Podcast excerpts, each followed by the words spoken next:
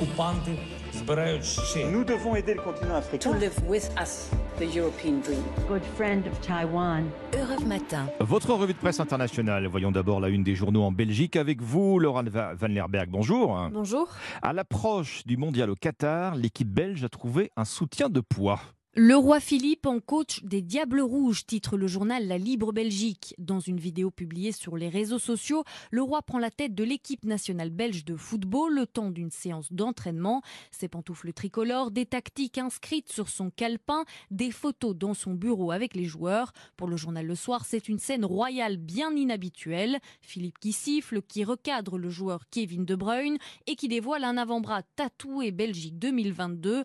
Un coup de communication royalement réussi, dit de son côté le journal Sudinfo. Le public belge découvre un souverain plus décontracté dans une vidéo humoristique. Une manière d'apporter son soutien à l'équipe sans entrer dans le débat, aller ou ne pas se rendre au Qatar. Tout bon pour l'image royale, conclut le journal Le Soir. Nous partons maintenant pour l'Argentine avec notre correspondante Flora Genoux. Euh, Flora, qu'est-ce qui fait les gros titres de la presse argentine? L'inflation, les derniers chiffres viennent de tomber, plus 6,3%, rien que pour le mois d'octobre, cela représente 88% sur un an, ce qui place le pays en cinquième position des champions de l'inflation dans le monde, derrière le Zimbabwe ou encore le Liban, calcule le site d'information Infobae.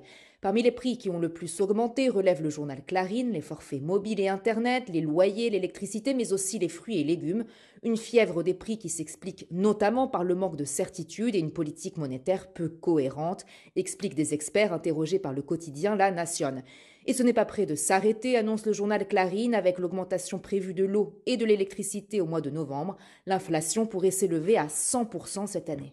Dernière étape ce matin, le Kenya. Avec vous, Charlotte Simonard, à la une des journaux kenyans ce vendredi. C'est le grand retour des OGM au Kenya. Le président autorise l'importation de maïs génétiquement modifié, titre le journal de Standard. Objectif répondre à la crise alimentaire qui sévit dans le pays. Le gouvernement kenyan va plus loin et lève l'interdiction des cultures d'OGM en vigueur depuis 10 ans, lit-on dans le quotidien The Nation. Ces semences résisteront à la sécheresse, promet le gouvernement.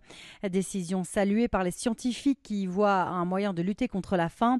Les défenseurs de l'environnement et des consommateurs, eux, s'inquiètent des risques sur la santé. La toxicité des produits génétiquement modifiés aurait été constatée aux États-Unis, entraînant des maladies chroniques notamment. Les OGM nuiront également aux exportations des produits biologiques en pleine expansion, indique l'article.